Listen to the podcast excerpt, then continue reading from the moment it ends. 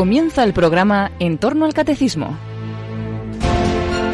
Para profundizar en el misterio de Cristo que el padre Luis Fernando de Prada está explicando en su programa sobre el Catecismo de la Iglesia Católica, les ofreceremos en los sábados de este tiempo navideño la reposición de tres programas de El hombre de hoy y Dios que el mismo padre Luis Fernando dedicó en el año 2012 al libro de Benedicto XVI, La infancia de Jesús.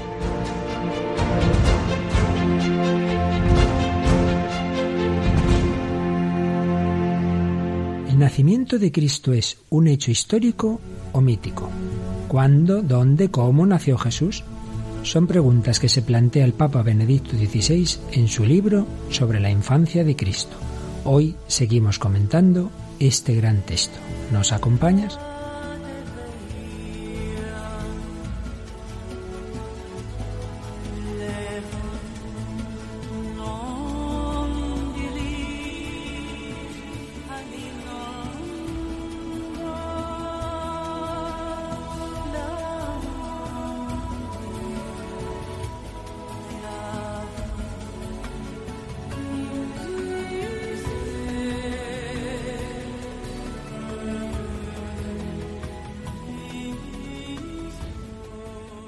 Cordial saludo, querida familia de Radio María. Vamos adelante con este nuevo programa sobre la infancia de Jesús.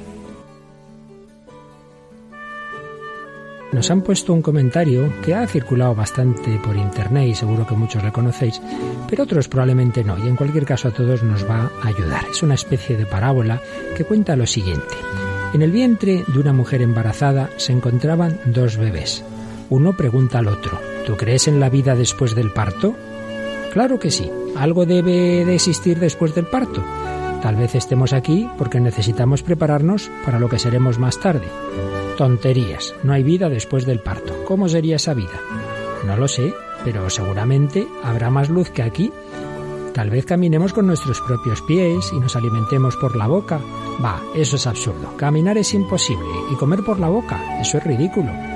El cordón umbilical es por donde nos alimentamos. Yo te digo una cosa, la vida después del parto está excluida. El cordón umbilical es demasiado corto. Pues yo creo que debe haber algo, y tal vez sea distinto a lo que estamos acostumbrados a tener aquí. Pero nadie ha vuelto nunca del más allá después del parto. El parto es el final de la vida, y a fin de cuentas la vida no es más que una angustiosa existencia en la oscuridad que no lleva nada. Bueno, yo no sé exactamente cómo será después del parto, pero seguro que veremos a mamá y ella nos cuidará. Mamá, ¿tú crees en mamá? ¿Y dónde crees tú que está ella ahora? ¿Dónde? En todo nuestro alrededor. En ella y a través de ella es como vivimos. Sin ella todo este mundo no existiría. Pues yo no me lo creo. Nunca he visto a mamá. Por lo tanto es lógico que no exista. Bueno, pero a veces, cuando estamos en silencio, tú puedes oírla cantando o sentir cómo acaricia nuestro mundo. ¿Sabes? Yo pienso que hay una vida real que nos espera y que ahora solamente estamos preparándonos para ella.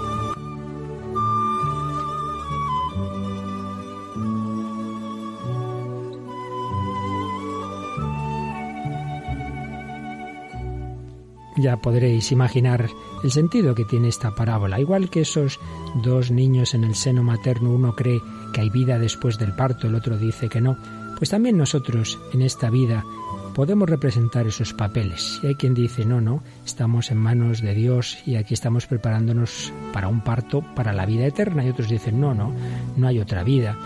Realmente podemos hacer esa traslación. Y también cuando se dice nadie ha vuelto del más allá. Precisamente estamos hablando de alguien que vino del más allá, que vino del cielo a la tierra, que compartió nuestra vida, que murió y resucitó. Jesucristo del que seguimos hablando hoy. Muy bien, Raquel, pues ¿qué te ha parecido esta parabolita? De, de, estos dos niños en el seno materno. Pues muy bonita, muy bonita y, y, muy ilustrativa. Vamos a empezar, o a seguir, mejor dicho, porque luego se nos va enseguida el tiempo, con el libro del Papa, que es lo que estamos pretendiendo en este, en este programa, en continuación del anterior. Y íbamos por el capítulo en que el Papa nos habla del anuncio del nacimiento, por un lado, de Juan el Bautista a Zacarías y por otro lado de Jesús. Concretamente íbamos por la anunciación del ángel Gabriel a la Virgen María.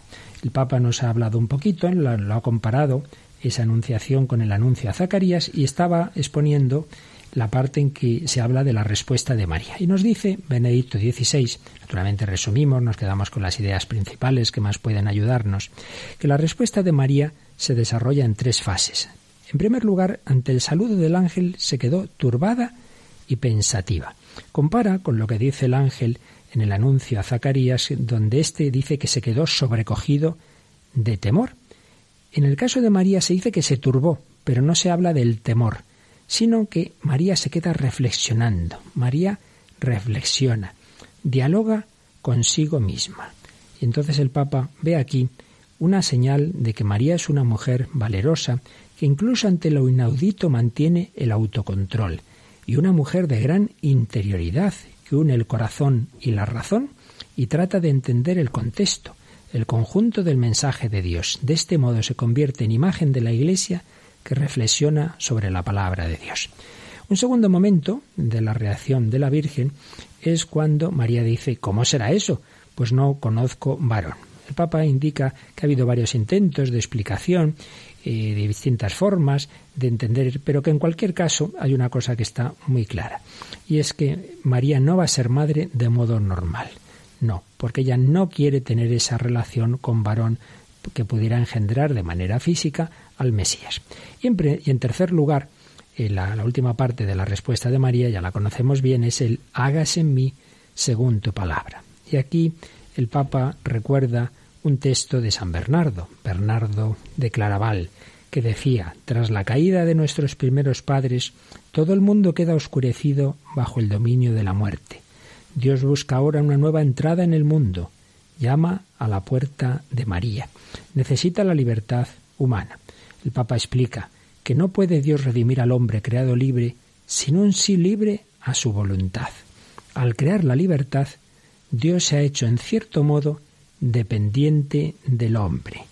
Su poder está vinculado al sí no forzado de una persona humana. Y finalmente el ángel la dejó. Papa no se le escapa una sola cosa y comenta de ese el ángel la dejó que María se queda sola con su cometido, con un cometido que supera toda capacidad humana. Ya no hay ángeles a su alrededor. Ella debe continuar el camino que atravesará por muchas dificultades. Pues bien, así termina esta parte que en anterior programa pues ya vimos con sus inicios, esta parte sobre la anunciación a María. Pero vamos a seguir el capítulo en el apartado de concepción y nacimiento de Jesús según Mateo. La anterior era según San Lucas, que es evidentemente la perspectiva de la Virgen, y en cambio San Mateo nos va a hablar de la concepción de Jesús únicamente desde la perspectiva de San José que como descendiente de David ejerce de enlace de la figura de Jesús con la promesa hecha a David. Mateo nos dice que María era prometida de José y el compromiso, según el derecho judío de entonces, ya significaba un vínculo jurídico entre las dos partes, de modo que María podía ser llamada la mujer de José, aunque no vivieran juntos. Nos dice también San Mateo que San José era un hombre justo, la palabra justo en la Biblia significa mucho más que para nosotros. Nosotros tenemos una visión muy corta de la justicia, mientras que para la Biblia la palabra el hombre justo es como el hombre fiel, hace alusión al conjunto de una vida conforme a la escritura. El hombre fiel a Dios. Hay un salmo, el salmo primero precisamente, que describe al justo como el hombre cuyo gozo está en la ley del Señor. La voluntad de Dios no es para el justo una ley impuesta desde fuera, sino un gozo. La ley se convierte espontáneamente para él en evangelio. José es así un hombre justo. ¿Qué más nos dice el Papa? Pues cómo mm, a San José Dios le comunica el mensaje de que el Hijo que espera María viene del Espíritu Santo, se lo comunica en sueños. Y aquí de nuevo el Papa pues afina su reflexión y ve ahí en San José una finura para percibir lo divino y una gran capacidad de discernimiento. Solo una persona íntimamente atenta a lo divino, dotada de una peculiar sensibilidad por Dios y sus senderos, le puede llegar el mensaje de Dios de esta manera.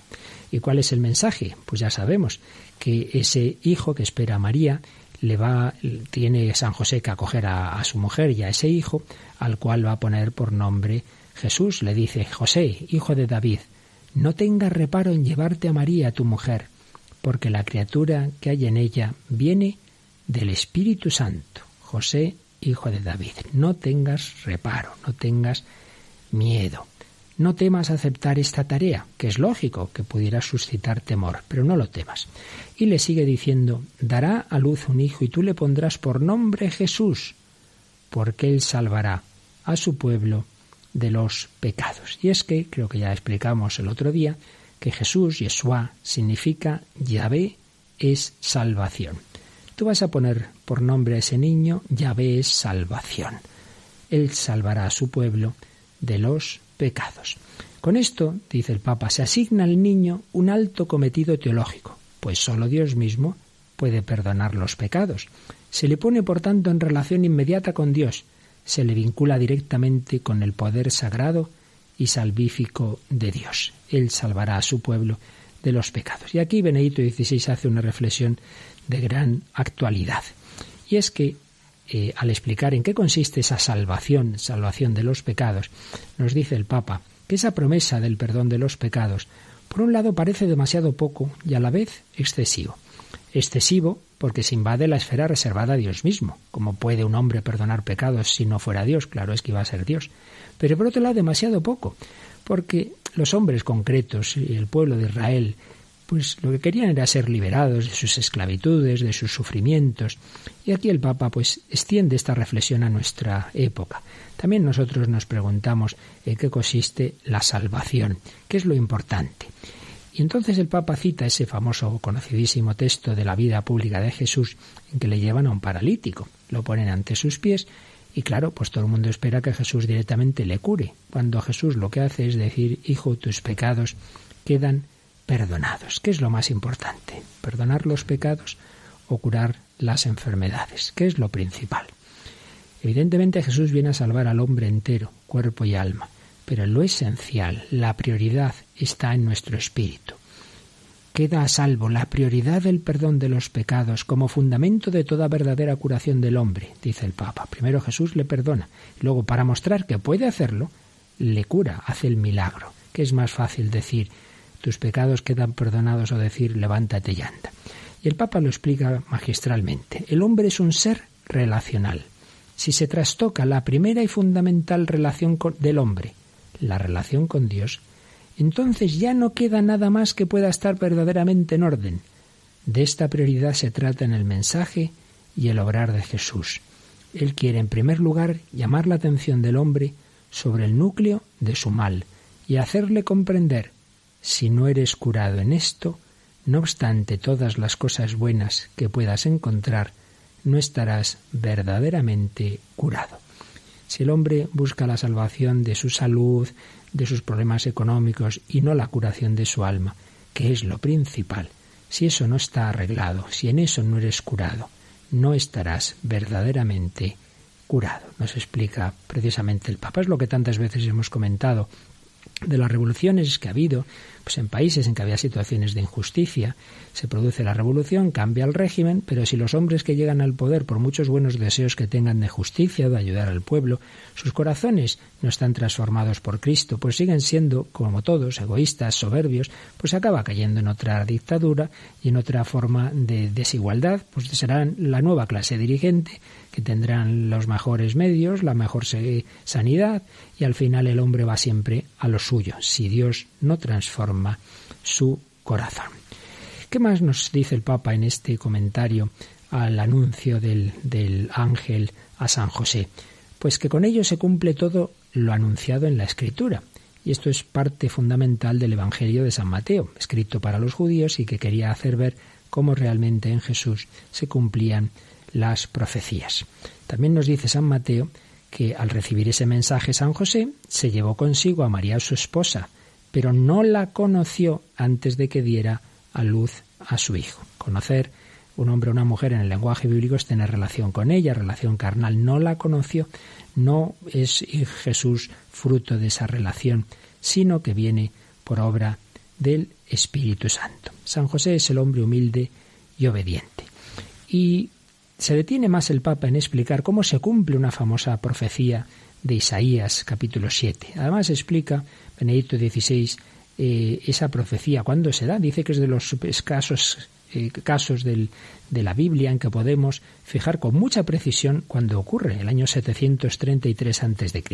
Nos llevaría demasiado tiempo eh, seguir toda esa explicación, pero en cualquier caso el Papa hace ver que aquello que aparece en Isaías 7, de esa señal que Dios le promete al rey de una virgen que dará a luz un hijo y le pondrá por nombre Manuel, que significa Dios con nosotros. Ha habido muchos intentos de explicación a qué se refería el profeta, pero nos dice el Papa, al final, en definitiva, es únicamente mirando a Cristo, el Emmanuel, el verdadero Dios con nosotros, cómo se puede entender esa profecía. Jesús no simplemente lleva el nombre de Emmanuel, sino que es el Emmanuel. Este hombre es él mismo la permanencia de Dios con los hombres. Es el verdadero hombre, y a la vez el verdadero Hijo de Dios. Y cita a un autor, Marius Reiser, el Papa, una frase realmente bonita con la que podemos terminar este, esta primera parte. La profecía del profeta Isaías es como un ojo de cerradura milagrosamente predispuesto, en el cual encaja perfectamente la llave Cristo. Y termina el Papa este párrafo diciendo, sí, yo creo que precisamente hoy después de toda la investigación de la exégesis crítica, podemos compartir de una forma completamente nueva el estupor de que una palabra del año 733 a.C., que había quedado incomprensible, se haya hecho realidad en el momento de la concepción de Jesucristo, que Dios nos haya dado efectivamente un gran signo que se refiere al mundo entero. Un signo, Raquel, que se refiere al mundo entero, que nos afecta a todos. Jesucristo ha nacido por todos y por cada uno. Y para no hablar yo tanto seguido y cansar a nuestros oyentes, podemos introducir algún elemento testimonial. Y precisamente fíjate que hemos leído algo, esa parábola de esos niños en el seno materno, y tú me traías hoy pues algo relacionado con, un embarazo, ¿verdad? Te traigo el, testimonio de Gianna Jessen, que bueno es una es una mujer eh, que nació en 1977 en una clínica abortiva de Los Ángeles. Y bueno su historia es conmovedora y sobre todo es conmovedora escuchar escuchar su testimonio. Ella eh, cuenta que bueno ella es su madre eh, se quedó embarazada con 17 años y en un proyecto que había como de control parental, no sé, no sabía bien la, traducción, ¿no? Pues decidió abortarla, era muy joven.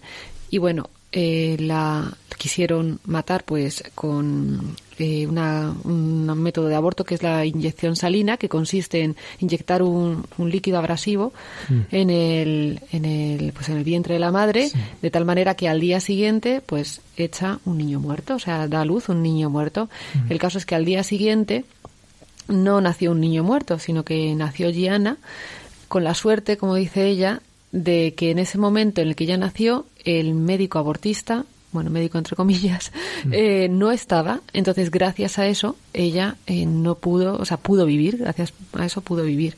Y bueno, pues a partir de ahí, pues su vida es, pues, pues una vida muy dura. Eh, tiene consecuencias muy graves a partir de, pues, de esta, de esta experiencia, ¿no? Y bueno, tiene un problema cerebral que no le permite moverse, moverse con normalidad. Tiene, bueno, pues dificultades, ¿no? Respiratorias. Y en principio, esta niña que nació así mal, pues no le daban ninguna esperanza. Sin embargo, alguien se hizo cargo de ella y pues luchó por ella, ¿no? Le decían, eh, Yara no va a poder hacer esto, Yara no poder hacer lo otro. Y, fue haciendo cosas y a día de hoy pues pues eh, habla y da conferencias. Es asombroso esta mujer porque eh, allá donde va, sea el ámbito que sea, sea hablando una charla en un ámbito civil, en la televisión también tiene algunas charlas, allí donde va siempre pone a Jesucristo de por medio.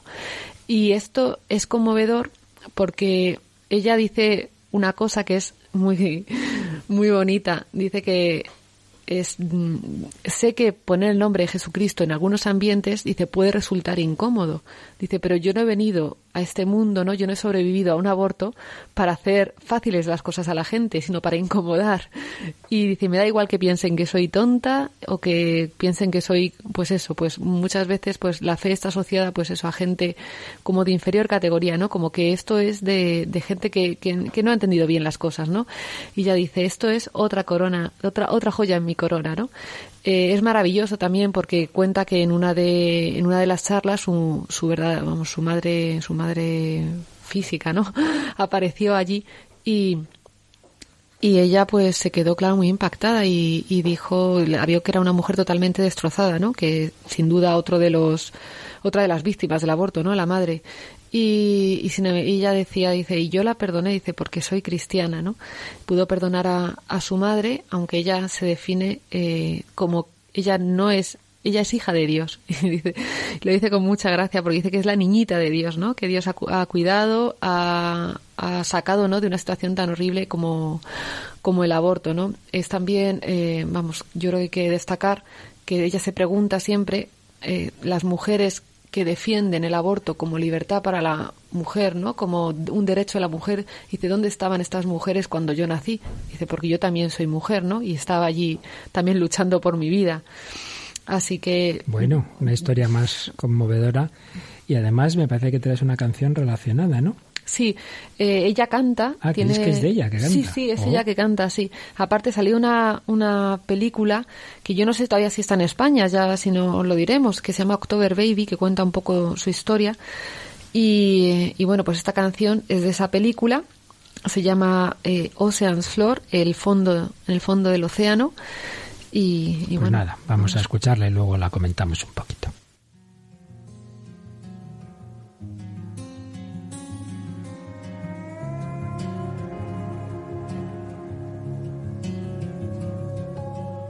I guess I could have stayed ashore. Didn't have to go.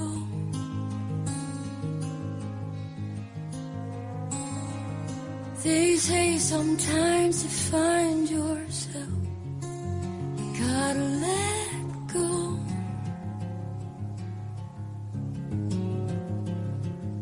And the water's cold around. So far below. And I hear a voice beside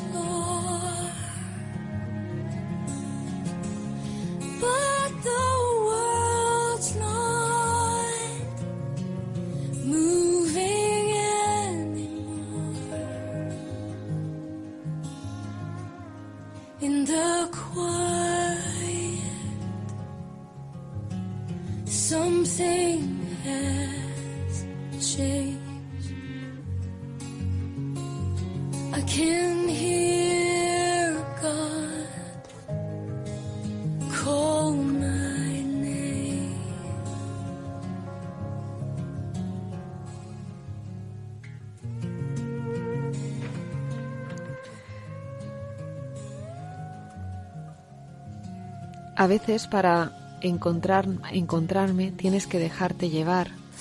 Estoy aquí en lo, en, el, en lo hondo del océano, el mundo no se mueve alrededor mío y puedo escuchar a Dios llamarme por mi nombre.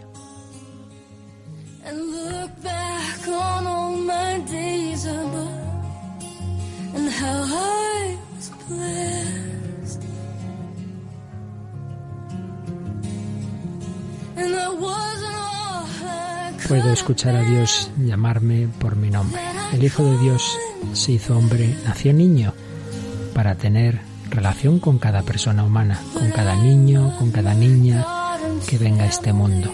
La Madre Teresa veía en cualquier persona, también en la más herida, en la que hubiera nacido con cualquier malformidad, ese reflejo de Cristo. ¿Recuerda Raquel alguna expresión de la Madre Teresa al respecto?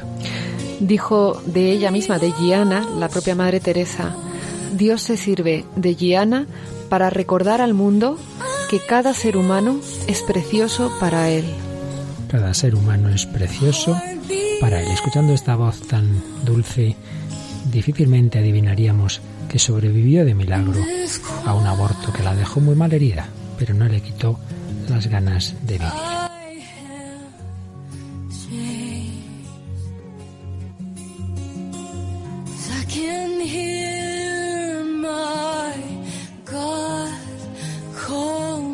Están escuchando El hombre de hoy Dios con el padre Luis Fernando de Prada, una reposición del año 2012. Diana nació, Jesús nació. Y se pregunta el Santo Padre en su libro, ¿el nacimiento virginal de Jesús por obra del Espíritu Santo en el seno de María es una realidad histórica, un acontecimiento verdaderamente histórico, o bien una leyenda piadosa que quiere expresar e interpretar a su manera el misterio de Jesús. Ya sabemos que siempre ha habido autores que han querido buscar esas interpretaciones, algunos han querido ver paralelos con otras historias, por ejemplo, historias sobre la generación y nacimiento de los faraones egipcios. Otros autores veían un paralelo en, en algunas historias del judaísmo antiguo, concretamente en Filón de Alejandría. Papa hace ver en primer lugar que estos dos grupos de historias son muy distintos, no tienen nada que ver. En el caso egipcio, eh, la divinidad se acerca corporalmente a la madre. Querían de alguna manera pues justificar que el faraón es un ser divino. En cambio, en el caso del, del judaísmo de Filón, hay una alegoría. Las mujeres de los patriarcas se convierten en alegorías de las virtudes, en cuanto tales quedan encintas por Dios y dan a luz las virtudes que ellas personifican. Son casos muy distintos, pero en cualquier caso, dice el Papa, para nada existe un verdadero paralelismo con el relato del nacimiento virginal de Jesús. Y es que en los Evangelios se conserva plenamente la unicidad de Dios y la diferencia infinita entre Dios y la criatura. No existe confusión, no hay semidioses.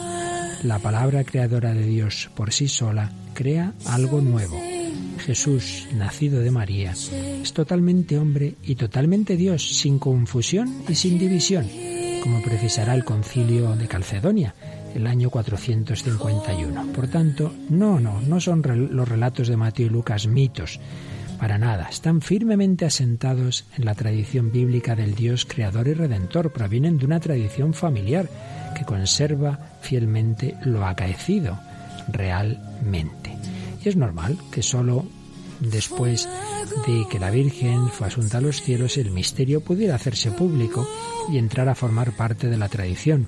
María contaría su historia, por así decir, a San Lucas eh, y otras fuentes como las de San Mateo van transmitiendo aquello. Son realidades históricas, no son mitos. Pero el Papa, con esa gran cultura que tiene, relaciona este nacimiento de Jesús con otros hechos que aparecen en la historia. Por ejemplo, en la cuarta égloga de Virgilio aparece un texto misterioso. Se anuncia la llegada de un nuevo orden en el mundo a partir de lo que es íntegro, pues ya retorna la Virgen. Una nueva progenie desciende de lo alto del cielo. Nace un niño con el que se acaba el linaje de hierro. En esta atmósfera que había entonces de espera de la novedad se incluye la figura de la Virgen, imagen de la pureza, de un comienzo afíntegro desde el principio total y también la espera en el niño, el brote divino. Por eso, dice el Papa, quizás se puede decir que las figuras de la Virgen y del niño forman parte de las imágenes primordiales de la esperanza humana. Pero volvamos a los relatos bíblicos. Y ahí vemos de nuevo la profunda diferencia entre esos relatos de los evangelios y todas estas otras historias míticas. No hay en Mateo y Lucas nada de una alteración cósmica, nada de contactos físicos entre Dios y los hombres. Se nos relata una historia muy humilde. Es la obediencia de María la que abre la puerta a Dios. La palabra de Dios, su espíritu, crea en ella al niño, a través de su obediencia.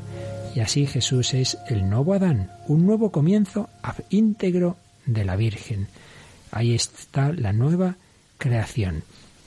Tal vez puede decirse que los sueños secretos y confusos de la humanidad sobre un nuevo comienzo se han hecho realidad en este acontecimiento. Y termina este capítulo eh, segundo del libro del Papa con una cita a un famoso y gran teólogo protestante, Karl Barth, que decía que hay mm, dos puntos en la historia de Jesús en los que la acción de Dios interviene directamente en el mundo material, el parto de la Virgen y la resurrección de Jesús del sepulcro. Estos dos puntos, dice Benedicto XVI, son un escándalo para el espíritu moderno. A Dios se le permite actuar en las ideas, en la esfera espiritual, pero no en la materia. Esto nos estorba. Pero se trata precisamente de eso, de que Dios es Dios y no se mueve solo en el mundo de las ideas. Estos dos puntos, el parto virginal y la resurrección real del sepulcro, son piedras de toque de la fe. Si Dios no tiene poder también sobre la materia, concluye Benedicto XVI, entonces no es Dios, pero sí que tiene ese poder, y con la concepción y la resurrección de Jesucristo ha inaugurado una nueva creación, así como creador es también nuestro Redentor. Por eso la concepción y el nacimiento de Jesús de la Virgen son un elemento fundamental de nuestra fe y un signo luminoso de esperanza. Para el hombre moderno al que dirigimos este programa, el hombre de hoy y Dios, muchas veces le cuesta creer en esto. Pero ahí está esa piedra de toque de la fe. El Dios que ha creado la materia no puede actuar en ella, no puede hacer que de una virgen nazca el Hijo de Dios, no puede resucitarnos. ¿Qué más le cuesta hacer esto que el haber creado todo de la nada? Bueno, Raquel, estoy hablando mucho porque queremos aprovechar toda esta sabiduría del Papa pero como siempre vamos a bajar un poquito y si antes hemos intentado bajar con la música, ahora vamos a hacerlo con el cine. Y hoy menos mal, porque a veces traes unas películas modernas muy raras y hoy nos traes un super clásico que tuvo todos los Oscars del mundo hasta que llegó Titanic y le igualó, me parece, en Oscars. Sí, Titanic y El Señor de los Anillos, la última de También, todas. también sí, igualó los de Oscars trilogía. de Ben-Hur, ¿no es De eso? Ben-Hur, pues sí. cuéntanos qué nos has traído. pues. Tengo que decir que esta es una de mis películas favoritas de toda la vida. mal. Sí. y que espero que no sea el último audio que traiga porque realmente se puede aprovechar muchísimos diálogos de esta maravillosa película. Es una película del 59, eh, dirigida por William Wyler, interpretada por el genial Charlon Heston. Y bueno, Stephen Boyd también genial en el papel del, del romano. Eh, y bueno, eh, la historia, aunque conocida, la voy a resumir un poco por si alguno está un poco perdido. Es la, la amistad entre un judío, eh, Judá Ben-Hur, y, y un romano, Mesala. Entonces, pues bueno, en esta amistad se trunca, ¿no? Llegan siendo amigos desde pequeñitos. Entonces, cuando el, el romano ya llega, ya llega pues a algún puesto importante, ¿no? De, de militar allí en, en Israel, pues le pide que se, que se alíe con Roma, ¿no? Le pide a Judá Benur que se, que se alíe con ellos. Y él dice que no, que no puede renegar de su pueblo, de su fe. Entonces, pues se crea ahí una enemistad, ¿no? Entonces el romano, que le tiene muchas ganas, pues consigue, pues por un accidente, pues meter en la cárcel a su familia, arruinarles, bueno, le hace una faena, le manda galeras. Y él, eh, Benur, claro, eh, al ver todo esto, sobre todo el daño que le hace a su familia, pues, pues jura, le jura venganza. Y, y consigue salir de galeras, cosa casi imposible, y vuelve, ¿no? Y vuelve a Israel buscando acabar con la vida de, de este romano. Es muy bonita porque así la historia, aunque es así, bueno, tiene final fel- feliz, bueno, final feliz entre comillas, la película al principio pone Benur una, una, una historia de Cristo. Se supone que la, la, la historia esta que nos cuentan va paralela a la vida de Cristo y veremos en varios momentos que aparecerá paralelo eh, Jesucristo. La película comienza con el nacimiento de Jesucristo en el portal de Belén. Ese es el comienzo de la película y luego ya empezará la historia. Cuando él va a galeras hay un momento preciosísimo que pasan por un, por un pueblecito, por un taller y ahí está Jesús que le da de beber y luego pues al final pues acabará en, a los pies de la cruz y él mismo dirá que fue la, al ver la lanza, la lanza de, del romano en el pecho de Cristo, ¿no? La que sacará el, el odio, la, la, la espada de la venganza de su corazón, ¿no? Es maravilloso. El trozo que vamos, Vamos a escuchar dos fragmentos, me parece. Uno, Sí, vamos a escuchar, además, eh, curiosamente es el personaje de Baltasar, de uno de los reyes, ¿no? Ah. Que, va, que ha, ido, ha ido a Belén a ver a, a- a Jesús y ahora ya de mayor le está buscando también. Entonces, al encontrarse con Venus, como piensa que tiene que ser de la misma edad, se preguntaba si podía ser él también. Ajá. Y vamos a Pues escuchar. lo escuchamos. Adelante, pues. Perdóname. Tú, tú eres extranjero aquí. ¿No serás por ventura de Nazaret? ¿Por qué lo preguntáis? Creí que... Creí que podría ser el que estoy buscando con afán desde que he venido de mi país. Debe de tener tu edad. ¿Quién? Cuando lo encuentre, lo reconoceré. Cuando lo encuentre, lo reconoceré. Todo hombre, lo sepa o no, busca a Cristo. Muchas veces nos encontramos con sus reflejos y no nos damos cuenta de a quién hacen alusión.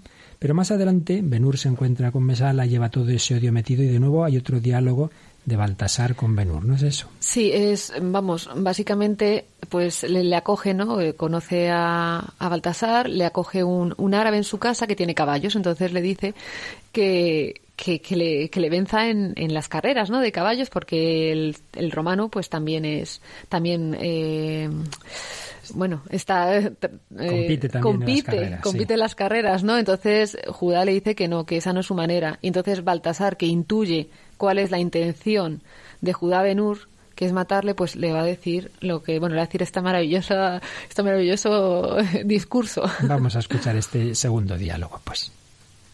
Lo leo en el acero de tus ojos, Judá Benur. Pero sea cual fuere el mal que te haya hecho, no te autoriza a quitarle la vida. Su castigo le llegará de lo alto. No creo en milagros. La vida toda es un milagro. ¿Por qué no aceptar entonces la justicia divina? Tú no creerás en los milagros. Sin embargo, una vez Dios me habló en medio de mis tinieblas y una estrella guió mis pasos hasta un lugar llamado Belén donde hallé en un pesebre un niño recién nacido. Y Dios había encarnado en aquel niño.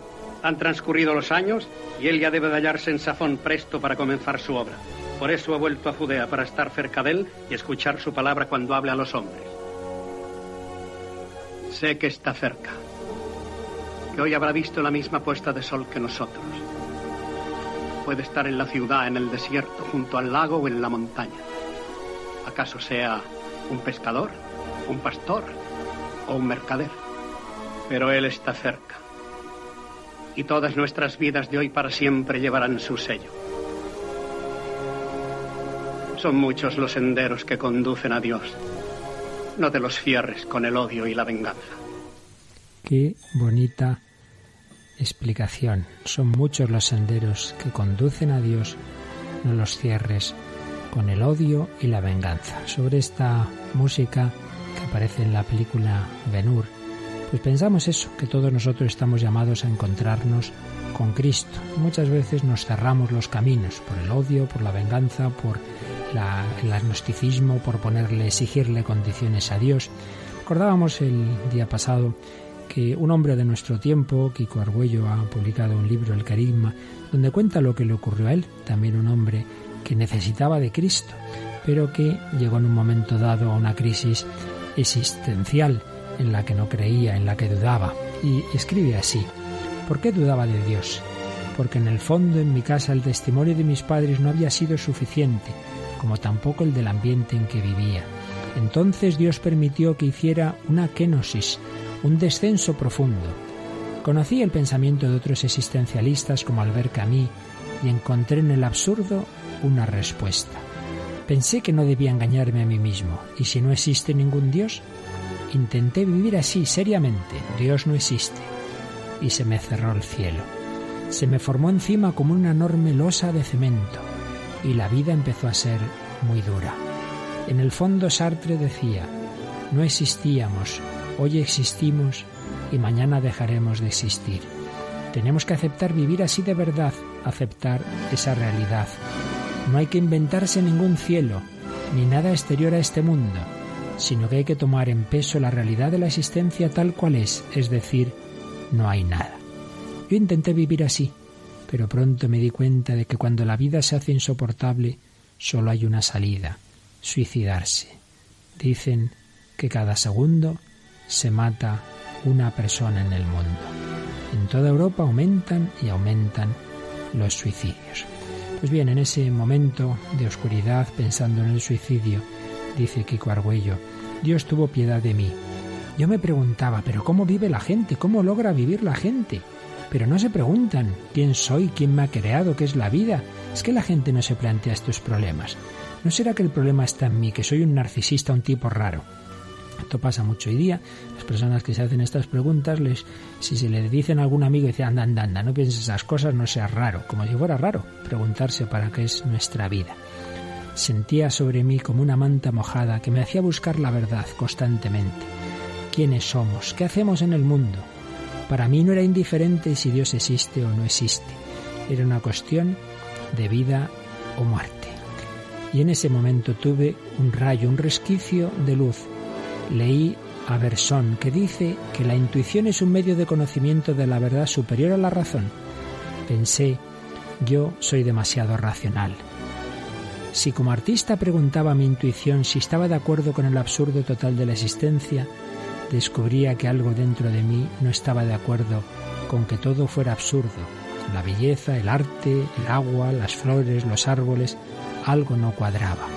Así comenzó aparecer Dios en el horizonte. Era una luz debilísima, como una esperanza, como esa estrella que seguían los magos. Y siguiendo esa luz, en un momento trágico de mi existencia, entré en mi cuarto, cerré la puerta y grité a Dios, si existes, ven, ayúdame, porque tengo ante mí la muerte. Y en ese momento aconteció un encuentro. Este hombre se encontró con Dios, se encontró con Jesucristo. Y como sabemos, pues ese encuentro ha sido muy fecundo en la Iglesia porque inició un camino para que otras muchas personas también pudieran encontrarse con Cristo. Jesús ha nacido para todos. Este libro del Papa sobre la infancia de Jesús, ese Jesús que nace para todos, para los hombres de entonces, para los hombres de ahora. Y vamos a avanzar un poquito, ya veo que no nos da tiempo todo lo que queríamos, pero vamos a decir un poquito del nacimiento de Jesús en Belén, que nos explica el Papa en el capítulo tercero de su libro. Y de nuevo lo relaciona con la historia civil. Y es que ya sabemos que hubo un decreto del emperador Augusto ordenando un censo. Y así dice Benedicto XVI, el nacimiento de Jesús se coloca en el marco de la gran historia universal, aunque el emperador nada sabe de esa gente sencilla que por causa suya está en viaje en un momento difícil. Y así aparentemente por casualidad el niño Jesús nacerá en el lugar de la promesa, porque por ese censo tenía que ir cada uno a su lugar de origen, donde tuviera tierras, etc., y por ello José va a su lugar de origen, que es Belén.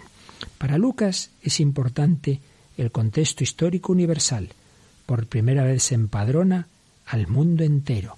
Y esto es muy interesante también. A veces nos preguntamos, bueno, ¿y por qué tardó tantos siglos y milenios Dios en hacerse hombre? Bueno, hay que mirar un poquito la historia y darse cuenta de que era un momento muy particular. Por primera vez hay un gobierno y un reino que abarca el orbe.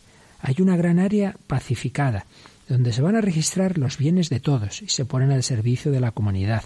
Hay una lengua universal que permite a una comunidad cultural entenderse en el modo de pensar y actuar. Era entonces, era entonces, seguramente antes no, cuando podía entrar en el mundo un mensaje universal de salvación.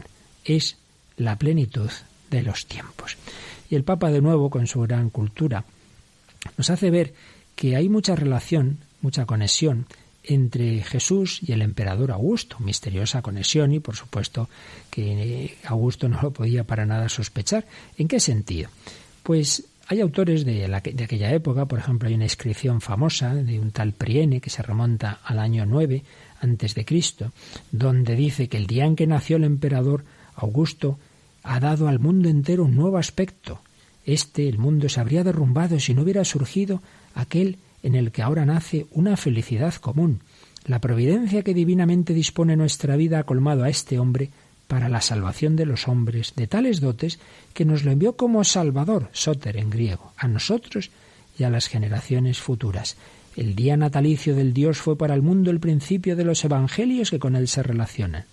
Con su nacimiento debe comenzar un nuevo cómputo del tiempo. Qué impresionante que se pudiera decir esto del emperador Augusto, que por cierto ya en el año 27 antes de Cristo el Senado romano le había otorgado ese título de Augustus, en griego Sebastos, que significa el adorable, el adorable, Salvador, hemos visto que también aparece en la descripción de Prienne, título que en la literatura se atribuía a Zeus, también a Epicuro y a Esculapio, pero que en la traducción griega del Antiguo Testamento está reservado solo a Dios, solo Dios es el Salvador.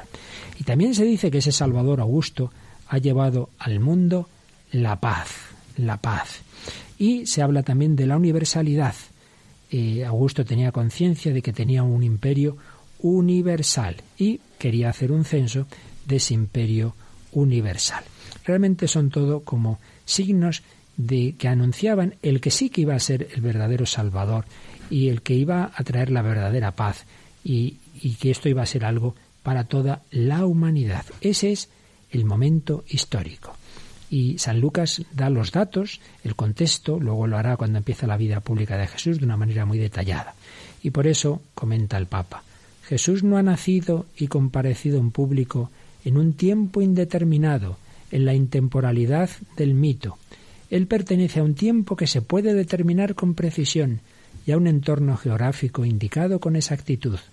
Lo universal y lo concreto se tocan recíprocamente. En él, el logos, la razón creadora de todas las cosas, ha entrado en el mundo. El logos eterno se ha hecho hombre, y esto requiere el contexto del lugar y del tiempo. La fe está ligada a esta realidad concreta, aunque luego se supera el espacio temporal y geográfico por la resurrección. Y Jesús enviará a sus apóstoles al mundo entero. Qué bellísimas reflexiones. ¿Verdad que te ha gustado, Raquel? Muchísimo. Con el Papa se aprende, pero vamos, en cada página aprendes un montón, hasta de historia civil, ¿verdad? Hay cosas que uno no sabe y dice, madre mía, con lo que aprende uno leyendo un librito del Papa Benedicto XVI sobre la infancia de Jesús. Lo que no aprendemos nosotros es a resumir más y se nos va el programa, así que tendremos que seguir, lo cual no nos importa nada, pues con este libro del Papa. Pero antes de que esto se nos acabe, tenemos otra aportación de otros oyentes. Oye, esto del Facebook yo era un poco reacio, pero estoy encantado porque nos llegan mensajes, nos llegan de todo, pero es que encima nos llegan canciones. Sabes que un oyente de un país hispano, que no, la verdad es que no, lo, no me ha dado tiempo a, a, ver de cuál, pues compone canciones y nos ha enviado bastantes. Anda, qué bien. Así que hoy vamos a acabar nuestro programa con una canción que, que nos habla de Jesucristo, nuestro Rey. Una canción que ha compuesto este amigo que se llama Rodolfo. Rodolfo, a ver dónde tenemos por aquí los datos, Herrera. Rodolfo Herrera nos ha enviado esta canción que vamos a escuchar. Y nos dice, gracias por ayudarme a proclamar el Evangelio y su justicia a través de mis canciones. Dios les bendiga. Pues nada, escuchamos esta canción de nuestro amigo Rodolfo Herrera para meditar sobre ese Jesús cuya infancia, cuyo nacimiento nos está explicando el Papa. Mi vida es de un rey, inexplicable rey que reina desde siempre y para siempre será el rey. Yo pertenezco a un rey, incomparable rey. No existe dinastía que lo pueda suceder Jesús es nuestro rey, es tu rey, Él es mi rey, Señor de la creación, nada se hizo sin Él, exaltemos nuestro rey, es tu rey, Él es mi rey, por los siglos de los siglos juntos gritemos amén.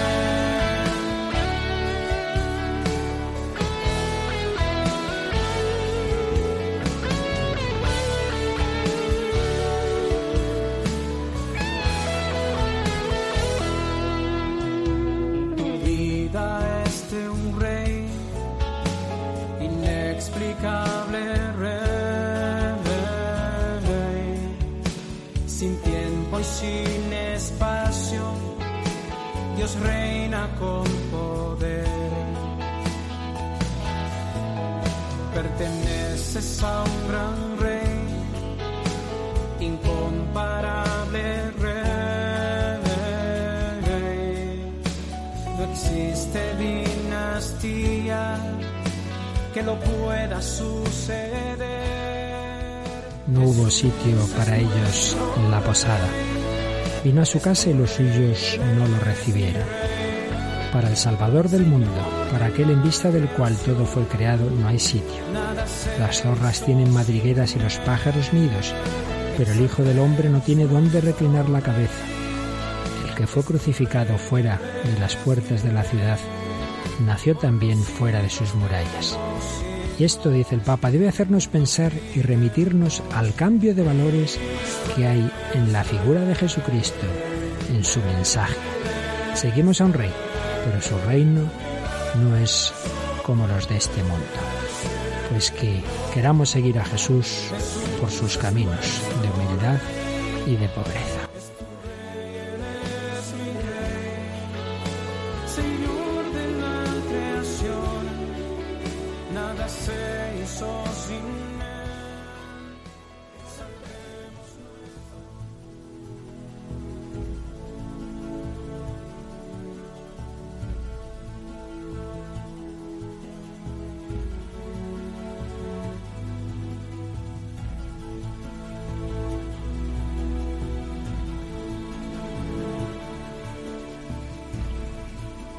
Bueno, no está mal la canción que nos han enviado, ¿verdad Raquel? La verdad es que no está, está muy bien. Le felicitamos desde aquí y le damos las gracias por haberla enviado. Gracias a Raquel Sánchez Mayo, gracias a Mónica del Álamo y a todos vosotros, queridos amigos, queridos oyentes, que seguís como los magos la estrella de la fe, buscando a Jesús. Que los bendiga y hasta el próximo día, si Dios quiere.